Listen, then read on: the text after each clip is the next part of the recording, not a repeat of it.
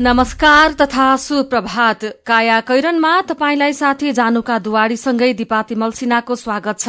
काया कैरन उज्यालो रेडियो नेटवर्कसँगै उज्यालो अनलाइन र मोबाइल एप्लिकेशनबाट एकसाथ प्रसारण भइरहेको छ। आज दुई हजार पचहत्तर साल वैशाख उन्नाइस गते बुधबार सन् दुई हजार अठार मे दुई तारीक जेठ कृष्ण पक्षको द्वितीय उपरान्त तृतीय तिथि।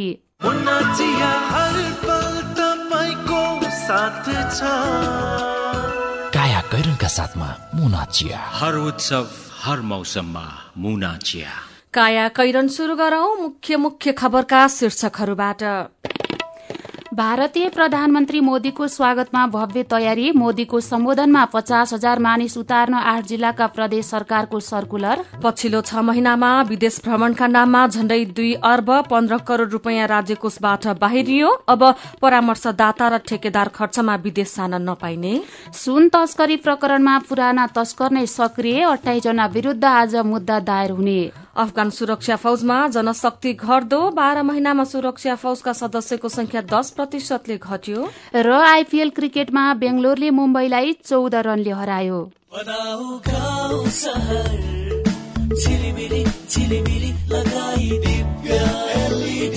दिव्य एलइडी बल्ब दुई वर्षको वारेन्टीका साथ चौधवटा साधारण चिम बाल्नुभन्दा एउटा दिव्य एलइडी बल्ब बाल्नुमै बुद्धिमानी। दिव्य एलइडी बल्ब उज्यालोमा छ दम खर्च पनि कम। दिव्य एलइडी बल्ब राष्ट्रिय वाणिज्य ब्याङ्क लिमिटेडको सूचना। नेपाल राष्ट्र ब्याङ्कको निर्देशन अनुसार आ आफ्ना खाता भएका बैंकका शाखामा वा बैंकका कुनै पनि शाखामा तुरन्तै गई केवाईसी फारम भर्न बाँकी। सबै ग्राहकले दुई हजार पचहत्तर असार पन्ध्र गते भित्र केवाईसी फारम भरि बुझाइदिनु हुन ग्राहक महानुभावहरूलाई हार्दिक अनुरोध गर्दछौ। राष्ट्रिय वाणिज्य ब्याङ्क लिमिटेड तपाईँको आफ्नै ब्याङ्क। सुरक्षित समृद्ध होस् जिन्दगीको सेरोफेरो। भोलिको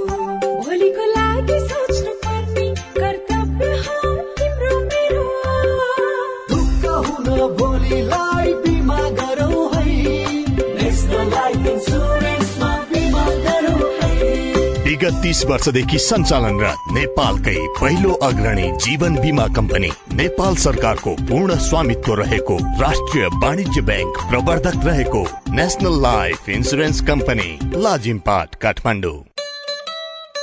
हामी सबैको इच्छा अनिवार्य निशुल्क आधारभूत शिक्षा। पाँचदेखि बाह्र वर्षका तीन लाख तेह्र हजार बालबालिका विद्यालय जाँदैनन्। देशभर अपाङ्गता भएका थुप्रै बालबालिका विद्यालय भन्दा बाहिरै छन्। समावेशी शिक्षा नीति दुई हजार चौहत्तर लागू भइसकेको अवस्थामा अपाङ्गता भएका बालबालिकालाई शिक्षाको पहुँच सुनिश्चित गर्नु हामी सबैको दायित्व हो। त्यसैले हाल जारी भर्ना अभियानमा अपाङ्गता भएका बालबालिकालाई विद्यालयसम्म पुर्याउन ढिलो नगरौं। अपाङ्गता भएका बालबालिकालाई आजै विद्यालय भर्ना गराउँ। जनचेतनाका लागि सीबीएम नेपाल। काया कैरनमा अब खबरको सिलसिला।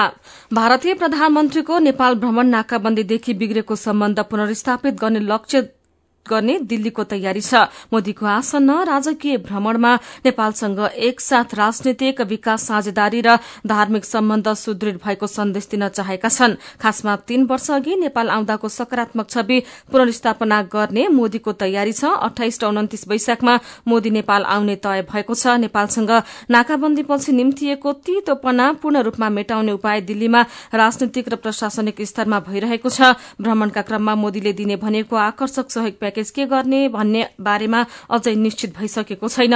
भारतीय प्रधानमन्त्री नरेन्द्र मोदीका हेलिकप्टर पटनाबाट उठेर जनकपुर बाह्र बिगामा अवतरण गर्नेछन्। वरिष्ठ मन्त्रीले उहाँलाई त्यही स्वागत गर्ने कार्यक्रम छ। मोदीको भ्रमणका क्रममा तीनवटा हेलिकप्टर नेपाल आउँदैछन्। मोदीको आसना नेपाल भ्रमणमा अरूण तेस्रो जलविद्युत आयोजनाको शिलान्यास गर्ने तयारी छ। लगानी बोर्डको सहजीकरणमा भारतीय कम्पनी सतलजले बनाउने नौ सय मेगावटको त्यो आयोजनाको शिलान्यास तयारी गर्न परराष्ट्र मन्त्रालयबाट मौखिक जानकारी आइसकेको बोर्डका प्रवक्ता उत्तम भक्त वाग्लेले जानकारी दिनुभएको छ। उन्तिस वैशाखमा दुवै प्रधानमन्त्रीले काठमाण्डुबाट स्विच थिचेर परियोजनाको शिलान्यास गर्ने तयारी छ।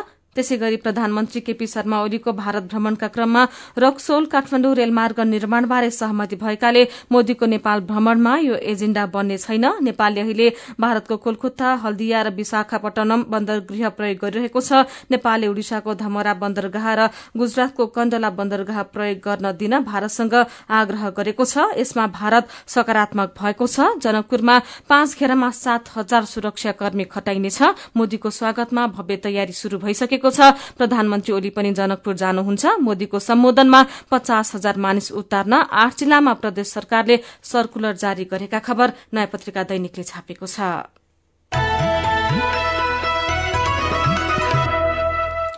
कर्मचारीले अनावश्यक रूपमा विदेश भ्रमण गरी राज्य कोष दोहन गरेपछि त्यसलाई नियन्त्रण गर्न सरकारले वैदेशिक भ्रमण व्यवस्थापन निर्देशिका दुई हजार पचहत्तर जारी गरेको छ। चालू आर्थिक वर्षको पहिलो छ महिनामा विदेश भ्रमणका नाममा कर्मचारीले झण्डै दुई अर्ब पन्ध्र करोड़ रूपियाँ राज्य कोषबाट रित्याएपछि प्रधानमन्त्री तथा मन्त्री परिषद कार्यालयले वैदेशिक भ्रमण व्यवस्थापन निर्देशिका ल्याएको हो। सरकारी पदाधिकारीको वैदेशिक भ्रमणलाई उपयोगी नतिजामूलक मितव्ययी पारदर्शी र व्यवस्थित बनाउन वाञ्छनीय भएकाले नेपाल सरकारले सुशासन व्यवस्थापन तथा सञ्चालन ऐन दुई हजार चौसठीको दफा पैंतालिसले दिएको अधिकार प्रयोग गरी यो निर्देशिका बनाएको छ। निर्देशिकामा भनिएको छ र निर्देशिका अनुसार अब सरकारी कर्मचारीले ठेकेदार वा परामर्शदाताको खर्चमा विदेश भ्रमण गर्न पाउने छैनन्। यसअघि सरकारी कर्मचारी सरकारलाई व्यवहार नपर्ने भन्दै ठेकेदार परामर्शदाता आयोजना तथा परियोजना खर्चमा विदेश भ्रमणमा जाने गर्थे। ठेकेदार र परामर्शदाताले कर्मचारीलाई विदेश भ्रमण गराई देशभित्र सञ्चालित परियोजनामा आफू अनुकूल प्रभाव पार्दै आएका थिए। यस्ता कार्य नियन्त्रण गर्न ठेकेदार र परामर्शदाताको खर्चमा कर्मचारीले विदेश भ्रमण गर्न नपाउने व्यवस्था गरिएको हो। गएको आर्थिक वर्ष दुई हजार त्रिहत्तर चौहत्तरमा सरकारी कर्मचारीले विदेश भ्रमणका नाममा राज्य कोषबाट दुई अर्ब बीस करोड़ रूपियाँ भन्दा बढ़ी खर्च गरेको पाइएको हो। परामर्शदाता र ठेकेदार खर्चमा विदेश जान रोक शीर्षकमा नागरिक दैनिकमा खबर छ। सरकारले राजनैतिक नियुक्तिहरूमा विज्ञहरूलाई मात्र प्राथमिकता दिने नीति लिएको छ। नेपाल कम्युनिष्ट पार्टी एमाले र नेपाल कम्युनिष्ट पार्टी माओवादी केन्द्र एकता संयोजन समितिद्वारा सुशासन र विकासका प्राथमिकताका सम्बन्धमा सुझाव दिन गठित कार्यदलले राजनैतिक नियुक्तिहरूमा विज्ञहरूलाई मात्र नियुक्ति गर्न कार्ययोजना सरकारलाई बुझाएको हो। प्रतिवेदनलाई सरकारको मिनी नीति र आगामी बजेटको मार्गदर्शकको रूपमा लिएको कार्यदलका एक सदस्यले बताएका छन्। तर कतिपय कार्य केही मन्त्रीले मात्र जस लिने गरी अघि बढ़िरहेको पनि देखिएको ती सदस्यले बताएका छन्। यसले दुई दलको सामूहिक भावना र प्रयत्नमा दरार पनि उत्पन्न हुन सक्छ उनले भनेका छन्। समितिको प्रतिवेदनको साठी नम्बर बुदामा राजनैतिक नियुक्तिहरूमा निजामती सेवा सेना र प्रहरी सेवाबाट निवृत्त व्यक्तिहरूलाई नदी विज्ञहरूलाई मात्र गरिने उल्लेख छ। यो खबर कारोबार दैनिकले छापेको छ। संघीय संसदको नियमावली एक महिनाभित्र बनाउन गठित दुई संसदीय समितिले दुई महिना पुग्न लाग्दा समेत विवाद टुङ्गो लगाउन सकेका छैनन्। गत बाइस फागुनमा गठित प्रतिनिधि सभा नियमावली र राष्ट्रिय सभा नियमावली मस्यौदा समिति सांसद निलम्बन समितिको संख्या र राष्ट्रिय सभा सांसदको पदावधि तोक्नेबारे विवाद यथावत छ। दुवै समिति सभापतिले छलफल गरेपछि निर्णायक हुने बताएका छन्। प्रतिनिधि सभा नियमावली मस्यौदा समितिको पाँच वैशाखमा र राष्ट्रिय सभा नियमावली मस्यौदा समितिको बाह्र वैशाखमा कार्यकाल सकिएको छ। तर विवाद कायम रहेपछि समितिको समय थप गर्न लगाएर दुवै समितिले छलफल अघि बढ़ाएका हुन्। राष्ट्रिय सभा नियमावली मस्यौदा समितिमा समेत विवाद कायम छ। तेइस वैशाखमा संघीय संसदको बजेट अधिवेशन शुरू हुँदैछ। पहिलो बैठकमै नियमावलीको मस्यौदा बुझाउने प्रतिनिधि सभा नियमावली मस्यौदा समिति सभापति कृष्ण भक्त पोखरेलले बताउनुभयो आज हुने बैठकलाई निर्णायक नबनाए तेइस गते संसदमा पेश गर्न नभ्याइने उहाँको भनाइ छ। यो खबर हामीले नयाँ पत्रिका दैनिकबाट लिएका हौं। ठूलो परिमाणमा भइरहेको सुन तस्करी प्रकरणमा पुराना तस्करी घटनामा संलग्नहरू नै सक्रिय रहेको पाइएको छ। संगठित सुन तस्करी बारे गम्भीर अनुसन्धान नहुँदा र तस्करीमा मुछिएकाले सजिलै उन्मुक्ति पाउँदा अवैध स्वर्ण धन्दाको गुप्त कारोबार निर्वाध चलिरहेको देखिएको छ। मुख्य गरी त्रिभुवन अन्तर्राष्ट्रिय विमानस्थल मार्फत हुने सुन तस्करीमा संलग्न प्रहरीका अलावा भन्सार र अध्यागमन अधिकारीमाथि पनि अनुसन्धान केन्द्रित हुन नसक्दा तस्करीको श्रृंखला चलिरहेको हो। प्रधानमन्त्री कार्यालयको निर्देशनमा गृह मन्त्रालयका सहसचिव ईश्वर पोखरेलको ईश्वर पौडेलको संयोजकत्वमा गठित उच्च स्तरीय छानबिन कमिटी पनि यसअघिका अनुसन्धान जस्तै तस्करीको एउटा पाटोमाथि मात्रै केन्द्रित हुँदा संगठित स्वर्ण धन्दाको भित्री पाटोमा सक्रियहरू अझै उम्कने सम्भावना बढ़ेको छ। यसैबीच तेत्तीस केजी सुन प्रकरण र सनम साक्य हत्या अभियोगको अनुसन्धान गरिरहेको प्रहरीले मिसिल बुझाएपछि सरकारी वकिलको कार्यालयले आज जिल्ला अदालत मोरङमा मुद्दा दायर गर्ने भएको छ। जिल्ला प्रहरी कार्यालय मोरङले अनुसन्धान मिति सकिनु तीन दिन अघि नै मिसिल बुझाएपछि सरकारी वकिलको कार्यालयले मुद्दा दायर गर्ने तयारी गरेको हो। काया कैरनमा रिपोर्टसँगै खबरको सिलसिला बाँकी नै छ सुन्दै गर्नुहोला। यो धारामा जस्तै देशका अनेकन खोला नालामा दैनिक असंख्य पानी बगिरहेको छ। बङ्गालको खाडीमा गएर मिसिने खोलाबाट पानीसँगै हामीले त्यसको सदुपयोग गरेर लिन सक्ने करोडौँ रुपियाँको लाभ पनि गुमाइरहेका छौँ। सयौँ बिघा जग्गामा हुन सक्ने सिँचाइ अनि त्यही पानीबाट बल्न सक्ने सयौँ मेगावट बत्ती सबै गुमाइरहेका छौँ। पानीलाई खेर जानबाट जोगाउँ। विकासका लागि स्रोतको सदुपयोग गरौं। यो सामग्री लगानी बोर्डको कार्यालयले उत्पादन गरेको हो। बचतको सुरक्षा र आकर्षक ब्याज दर नेपाल ब्याङ्क नै विश्वासिलो गाउँ सहर। के के सुविधा छन् त नेपाल बैङ्कमा? साढे दस प्रतिशत सम्मको ब्याज दर सहित विभिन्न मुद्दती निक्षेप सेवा।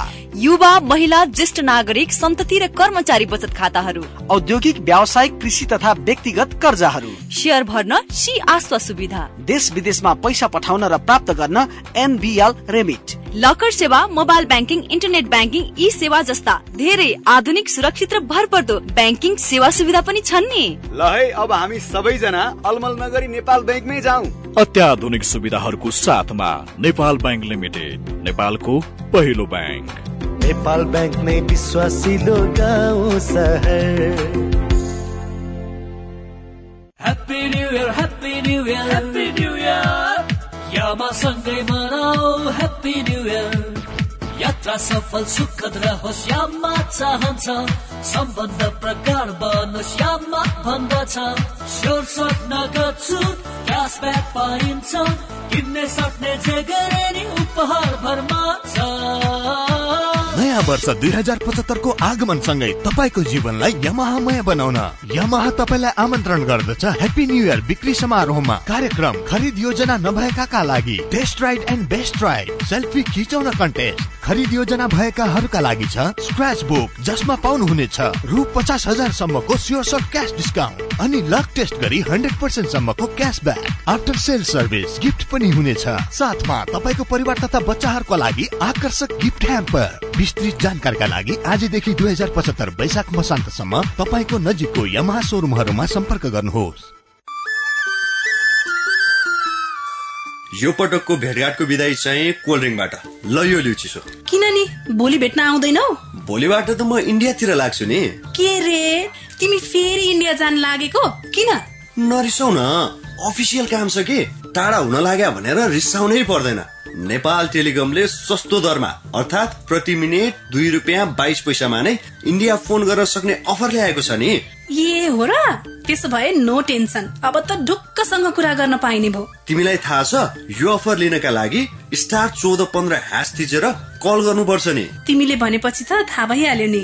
नेपाल टेलिकम राष्ट्रको संचार आइपुग्यो आइपुग्यो। बङ्गलादेशमा निर्मित रनर मोटरसाइकलहरू नेपाली बजारमा आइपुग्यो। छ वर्षको वारेन्टी र राम्रो माइलेजका साथ अस्सी सिसी सय सिसी एक सय दस सिसी एक सय पच्चिस सिसी र एक सय पचास सिसी सम्मका मोटरसाइकलहरूका साथै एक सय दस सिसीको स्कुटर पनि उपलब्ध छ। रनर बाइक र स्कुटर आधिकारिक डिलरहरूबाट सजिलै किन्न सकिन्छ। हाम्रा डिलरहरू काठमाडौँ उत्तर ढोका। ललितपुर बागडोल। जनकपुर कदम चोक। कैलाली अत्तरिया कैलाली टिकापुर। भैरवा अञ्चलपुर। झापा बिर्ता मोड सप्तरी एक राजविराज। कञ्चनपुर महेन्द्रनगर फाँसी। मिर्चया कटारी चोक। सर्लाही मलङ्गवा। धनुषा महेन्द्रनगर। सिरहा लाहान। र नेपालगञ्ज सुर्खेत रोड। थप जानकारी र डिलरसिपको लागि रमन मोटर्स बागडोल ललितपुर। सम्पर्क अन्ठानब्बे पाँच बाह्र शून्य सोह्र छयालिस। Website W W W dot Raman motor dot com. Haribahadur पल्ला गरेर तुरुराम त उसको ब्याङ्क झन्झटिलो ब्याङ्क भनेर रिसाउँदै थियो भने उसको ब्याङ्कले के झन्झट दिएछ। उच्च ब्याज पाउनु उसको ब्याङ्कमा सधैँ नयाँ नयाँ खाता खोल्नु पर्ने रे। हो र? ए बिचरा सानोमा ब्याङ्कमा खाता खोलेको भए यो झन्झटै नपर्ने। हो त नि मेरो मोबाइलमा सम्पूर्ण बचत खातामा ब्याज बढेर आठ आठ प्रतिशत भएको एसएमएस आइसक्यो भने। सानीमा ब्याङ्कको कुरै अर्कै। सानीमा ब्याङ्कमा त साझेदार ब्याङ्कको सात सय भन्दा बढी एटिएमबाट प्रत्येक महिना सित्तैमा तिन पटकसम्म पैसा झिक्न सकिन्छ। No commission no tension no झन्झट। अब ध्रुवरामलाई पनि सानीमा ब्याङ्कमा खाता खोलाउनु पर्छ सानिमा ब्याङ्क सबल अनि विश्वसनीय ब्याङ्क अनलाइन खाता खोल्नको लागि W W W dot Sanima bank dot कममा लगइन गर्नुहोस्। थप जानकारीका लागि अन्ठानब्बे शून्य एक सय उन्नाइस शून्य एक सय उन्नाइसमा सम्पर्क गर्नुहोला। काकी नमस्कार है नमस्कार। लौ हेर यो हरिलाई। अस्ति मात्रै यसको पसलमा आग लागि भयो। यसलाई भने केही चिन्तै छैन। के भएको यसलाई? मलाई केही भएको छैन काकी। काकीलाई थाहै रहन्छ। मैले त आफ्नो लघु व्यवसायको लघु बिमा कार्यक्रम मार्फत बिमा पो गरेको छु। नोक्सानी अनुसार बिमाको नियमभित्र रहेर क्षतिपूर्ति पाइहाल्छु नि। के को चिन्ता? लघु बिमा क्षतिपूर्ति? के भन्छ यो? ल काकी सुन्नुहोस्। लघु बिमा भनेको मानिसहरूको दैनिक जीवन तथा जीविकोपार्जनको क्रममा आइपर्ने विभिन्न प्रकारका जोखिमहरूबाट हुने आर्थिक नोक्सानीमा क्षतिपूर्ति दिने कार्यक्रम हो। ए अनि कस्ता जोखिमहरूमा लघु बिमाले सहयोग गर्छ त? लघु बिमा गरेमा विभिन्न कारणले हुने दुर्घटना तथा रोगहरूको उपचार बापत हुने औषधि उपचार खर्च प्राकृतिक प्रकोप आगलागी तथा अन्य कारणले हुने व्यक्तिगत सम्पत्तिको नोक्सानी लघु व्यवसाय सञ्चालनको क्रममा हुने अनिश्चितता तथा नोक्सानी बाली तथा पशुधनमा हुने क्षति बापत क्षतिपूर्ति पाइन्छ। ए ए अनि यस्तो सुविधा कसरी लिन सकिने रहेछ त? कसले पाउने हुन्? फेरि बिमा गर्दा खर्च पनि त लाग्ला नि। लघु वित्त कार्यक्रममा सहभागी ग्राहकहरूले स्थानीय स्तरमा सञ्चालित लघु वित्त संस्थाहरू मार्फत लघु बिमाको सेवा लिन सक्छन्। यस बिमा कार्यक्रमको बिमा शुल्क न्यून हुने भएकोले थोरै खर्चमा भविष्यमा आउन सक्ने आर्थिक जोखिमको सजिलै व्यवस्थापन गर्न सकिन्छ काकी ओहो ल गजबकै कुरो रहेछ। अब हामी सबैजनाले लघु बिमा कार्यक्रममा सहभागी भई आफ्नो र परिवारको जीवन सुरक्षित पार्नुपर्छ। ए बाबु यो कुरो त सबै गाउँलेहरूलाई भनिदिए है लघु बिमा गरौँ ढुक्क रहौँ। युके एड सक्षमको सहकार्यमा नेपाल विमक संघद्वारा जारी सन्देश।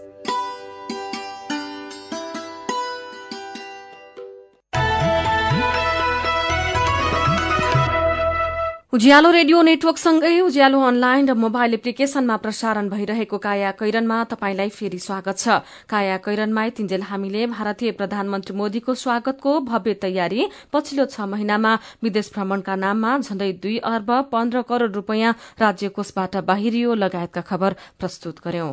अब बाँकी प्रसंग। गौतम बुद्ध अन्तर्राष्ट्रिय विमानस्थल निर्माणले गति लिएसँगै आयल निगमलाई हवाई इन्धन भण्डारण निर्माणको आग्रह गरिएको छ। यसका लागि प्रति कट्ठा पैंतिस लाख रूपियाँमा जग्गा अधिग्रहणको प्रस्ताव गरिएको छ। नागरिक उड्डयन प्राधिकरणको विमानस्थल सुदृढीकरण कार्य आयोजनाले जग्गा अधिग्रहणको प्रस्ताव निगमले त्यही ठाउँमा टेण्डर मार्फत खरिद गरेको मूल्य भन्दा महँगो छ। निगमले यस टेण्डर मार्फत एक लाख एक हजार एक सय त्रियानब्बे किलोमिटर क्षमताको इन्धन भण्डारण निर्माणका लागि भैरहवा परासी सड़क खण्डमा जग्गा किनेको थियो। काठमाडौँको त्रिभुवन अन्तर्राष्ट्रिय विमानस्थलमा विमान र यात्रुको अत्याधिक चाप हुन थालेपछि सरकारले काभ्रेमा आन्तरिक विमानस्थल बनाउने तयारी थालेको छ। त्रिभुवन विमानस्थलबाट आन्तरिक उडान र अवतरण हुने साना जहाजका कारण ठूला जहाजको उडान र अवतरण प्रभावित हुने गरेपछि पर्यटन मन्त्री रविन्द्र अधिकारी काठमाडौँ आसपास आन्तरिक विमानस्थल बनाउन कसिनु भएको छ। त्यसको लागि पर्यटन मन्त्री अधिकारी सहितको टोलीले हिजो आन्तरिक विमानस्थल बन्न सक्ने काभ्रेका तीन ठाउँको अवलोकन पनि गरेको छ। साथी अर्जुन पोखरेल को रिपोर्ट दिक्क लागेको चाहिँ हाम्रो वर्किङ स्टाइल छ नि। है। लिडरसिप चेन्ज भयो अनि रिपोर्टै चेन्ज हुने। प्रब्लम के रहेछ भने पहिलाको बेलामा चाहिँ यति डिटेलमा चाहिँ स्टडी भएर यहाँ। हिजो ठुलै तामझामका साथ काभ्रेका तीनवटा स्थानमा पर्यटन मन्त्री रविन्द्र अधिकारी सहितको टोलीले आन्तरिक विमानस्थल बनाउने ठाउँ खोज्यो। मन्त्री सहितको टोली पहिले बनेपा बजार भन्दा माथिको नागी डाँडामा पुग्यो। जनगालबाट गाडीमा दस मिनटमै पुग्न सकिने नागी डाँडामा आठ सय मिटर लामो रनवे बनाएमा बीस मिटर पहाड काट्नुपर्ने प्रारम्भिक अनुमान छ। यस्तै बाह्र सय मिटर लामो रनवे बनाउने हो भने पचास मिटर पहाड काट्नुपर्ने देखिएको छ। बीसवटा जहाज र केही हेलिकप्टर पार्किङ गर्न मिल्ने नागी डाँडामा बीसदेखि पच्चिस प्रतिशत जग्गाको मात्रै मुआब्जा दिए पुग्ने र जति बेला पनि मौसम सफा हुने भएकोले विमानस्थल बनाउन केही सजिलो देखिएको छ। बनेपा नगरपालिका वडा नम्बर दसका वडा अध्यक्ष चन्द्रबहादुर खड्का विमानस्थल नागी डाँडामै हुनुपर्ने बताउनुहुन्छ। अब राष्ट्रको लागि पनि नजिक काठमाडौँबाट नजिक भएको हुनाले यहाँ हुनलाई एकदम उपयुक्त छ भन्ने हामीले ठानेछौँ नागिडाँडाको चर्चा अहिले चले पनि धुलीखेल भन्दा माथिको ठुलीचौरको डाँडोमा विमानस्थल बनाउने भनेर दुई हजार उनासत्तरी सालमै प्रारम्भिक अध्ययन गरिएको थियो। त्यहाँ विमानस्थल बनाएमा एघार सय पचास मिटरसम्म लामो रनवे बन्ने र यसको लागि पैंतिसदेखि चालिस मिटरसम्म पहाड़ काट्नुपर्ने देखिएको छ। तर ठुलीचौरका बासिन्दाले आफ्नो घरबारी जाने र पुरातात्विक धार्मिक कारणले पनि ठूला संरचना बनाउन नमिल्ने भन्दै विरोध गरेपछि नागी डाँडाको कुरा चलेको हो। ठुलीचौरमा नेपाली सेनाको ब्यारेक बसेको छ सेनालाई स्थानान्तरण गराउन पनि समस्या देखिएको छ। पर्यटन मन्त्रालयले यस अघि नै बनाएको विज्ञ समूहका केही सदस्यलाई पन्ध्र दिनभित्र कुन ठाउँमा विमानस्थल बनाउन उपयुक्त हुन्छ भन्ने बारेमा अध्ययन गरेर प्रतिवेदन बुझाउन पर्यटन मन्त्री रविन्द्र अधिकारीले कार्यादेश दिने भनेपछि काभ्रेमा अब चाहिँ विमानस्थल बन्ने सम्भावना बलियो भएको छ। नेपाल नागरिक उड्डयन प्राधिकरणका महानिर्देशक सञ्जीव गौतम। चौर यो हामी दुईटा कम्पेयर गर्छौँ। त्यसको तपाईँको सबै कुरा कम्पेयर गरिसकेपछि त्यसमध्ये कुन एप्रोप्रिएट हुन्छ भनेर मात्र डिसिजन गर्ने हो। अहिले त्रिभुवन विमानस्थलमा दैनिक सरदर चार सयवटा उडान र अवतरण हुन्छन्। अन्तर्राष्ट्रिय तर्फ तीसवटा विमान कम्पनीले उडान र अवतरण गर्छन् भने आन्तरिक तर्फ दसवटा विमान कम्पनी र नौवटा हेलिकप्टर कम्पनीले उडान भरिरहेका छन्। त्रिभुवन विमानस्थलमा धेरै उडान र अवतरण हुँदा केही जहाजले पालो नै नपाएर आकाशमै धेरै पल्ट फन्को लगाइरहनु परेको छ। अवतरण गर्ने पालो नपाएर आकाशमा फन्को लगाउँदा दुर्घटनाको डर त बढेको छ नै विमानभित्रका यात्रु आत्तिने र मानसिक रूपमा निकै कमजोर हुने गुनासो बढ़िरहेको छ। सत्रजना बोकेको सानो जहाजका कारण पनि तीन सय जना यात्रु बोकेको ठूलो जहाज आकाशमै घुम्नु परेको गुनासो धेरै आएका छन्। काठमाडौँबाट उडान र अवतरण गर्ने साना जहाजलाई काभ्रेमा सार्न विमानस्थल बनाउन लागि र यो बारेमा चाँडै नै प्रगति हुने संस्कृति पर्यटन तथा नागरिक उड्डयन मन्त्री रविन्द्र अधिकारी बताउनुहुन्छ। सय दिनको कार्ययोजना बाहिर ल्याएका छौँ। सय दिनको कार्ययोजना भित्र यो एयरपोर्ट कहाँ बनाउने र अनि कसरी बनाउँछौ भन्ने कुराको हामीले डिक्लेयर गर्ने भनेका छौँ। काठमाडौँको आकाशमा भइरहेको हवाई जाम कम गर्न काभ्रेमा विमानस्थल बनाउने योजना दुई हजार पैसठी सालमा नै चलेको हो। एकपटक त पचास लाख रुपियाँ बजेट छुट्याइयो तर काम भएन। अहिलेका पर्यटन मन्त्री रविन्द्र अधिकारी काभ्रेमा विमानस्थल बनाउन निकै नै तातिएकोले यसपटक भने आशा गर्ने ठाउँ बलियो बन्दै गएको छ। मेरो पनि भन्नु छ।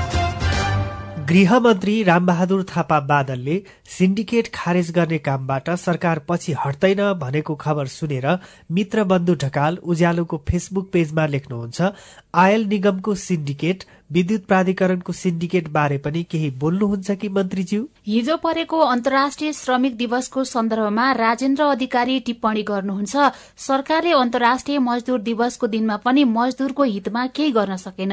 यस्तो सरकारबाट के आशा गर्ने? आफू र आफ्नाका लागि मात्र सोच्ने सरकार आउँदो प्रत्येक मजदूर दिवसमा मजदूरको हितमा काम गरोस्। यही विषयमा शंकर भट्टराई लेख्नुहुन्छ गरिबी निवारण कोष के गर्दैछ? हुने खानेका लागि मात्रै यो कोष स्थापना भएको भएको हो? कि के हो? जवाफ पाऊ सरकार। वैशाख अठाइस गते नेपाल आउन लागेका भारतीय प्रधानमन्त्री नरेन्द्र मोदीलाई जनकपुरमा स्वागत गर्न प्रधानमन्त्री केपी शर्मा ओली समेत जाने भन्ने खबर सुनेर युवराज शर्मा उज्यालोको फेसबुक पेजमा लेख्नुहुन्छ ओलीज्यूले केही गर्नुहोला भन्ने आशा पनि अवश्य लायो। कुर्सी नपाउन्जेल भारतीय हस्तक्षेपको विरोध गर्ने ओली कुर्सी पाएपछि त मोदीको भक्त नै पो भएर निस्कनु भयो किन जनकपुर जानु पर्यो? बालुवाटारमा नै बोलाएर मोदीको पूजा गरे भइहाल्यो नि। काठमाडौँको त्रिभुवन अन्तर्राष्ट्रिय विमानस्थलमा चाप बढ्दै गएपछि काठमाडौँ नजिकै सरकारले आन्तरिक विमानस्थल बनाउने तयारी गरेको खबर उज्यालो अनलाइनमा पढेर लीला डाङ्गी लेख्नुहुन्छ। देशको जुनसुकै ठाउँमा बनाए पनि हुन्छ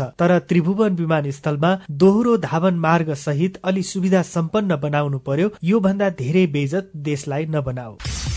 मेरो पनि भन्नु छ। मेरो पनि भन्नु छ प्रस्तुत गर्दै हुनुहुन्थ्यो साथीहरू प्रकाश शर्मा र जानुका दुवारी तपाईँ अहिले सुन्दै हुनुहुन्छ काया कैरन। हामीसँग खबरको सिलसिलासँगै कार्टुन पनि बाँकी नै छ सुन्दै गर्नुहोला। प्रकृति संरक्षण हाम्रो दायित्व यसै ल्याउँछ संसारमा स्थायित्व। महिला र पुरुष दुवै मिली हातेमालो गरौं सुन्दर संसार बनाउन लागि परौं। युएसएआईडीको आर्थिक सहयोगमा सञ्चालित हरियो वन कार्यक्रमद्वारा जनहितमा जारी सन्देश। नेपालकै ठुलो आँखा अस्पतालको सञ्जाल भएको दृष्टि आई केयर सिस्टमद्वारा सञ्चालित अत्याधुनिक प्रविधि सहित अन्तर्राष्ट्रिय स्तरको आँखा अस्पताल अब काठमाडौँको कलङ्कीमा हाम्रा सेवाहरू। बिना इन्जेक्सन मोतीबिन्दुको शल्यक्रिया। जलबिन्दु र पर्दाको शल्यक्रिया भिटिएस प्रविधिबाट अल्छी आँखाको उपचारको साथै सम्पूर्ण आँखाको परीक्षणका लागि दृष्टि आँखा केन्द्र शिवचटार कलङ्की। फोन नम्बर शून्य एक चालिस बत्तीस नौ सय एकसठी र बैसठी वेबसाइट दृष्टि आई डट ओआरजी अन्य शाखाहरू विश्व ज्योतिमल जमल चावल मेडिकेयर सँगै तथा बिर्तामोड र बिरगंजमा पनि दृष्टि आँखा केन्द्र। सबैका लागि दृष्टि सधैँका लागि दृष्टि। ओहो महेशजी। हिजोको कार्यक्रममा तपाईँले धारा प्रवाहका साथ बोल्नु भएको देखेर म त छक्कै परे। हिजो आज त हेर्दा पनि एकदमै प्रोफेसनल र आत्मविश्वासी देखिनुहुन्छ। यो सबै परिवर्तन त निपमा पब्लिक स्पिकिङ तालिम लिएपछि भएको हो नि। हजुर वाक शक्ति व्यक्तित्व तथा क्षमता विकास गरी विभिन्न क्षेत्रमा सफल हुनका लागि एकदमै उपयोगी पब्लिक स्पिकिङ तालिममा सहभागी हौ। सम्पर्क? Nepal entrepreneurship education foundation nif Bag Bazar Kathmandu. Phone number बयालिस अडतिस पाँच सय पैतालिस four two three eight five four five. Everest bank रहेको बिल्डिङको थर्ड फ्लोर। साथै एसई दिएका विद्यार्थीहरूका लागि विशेष कोर्सको व्यवस्था छ।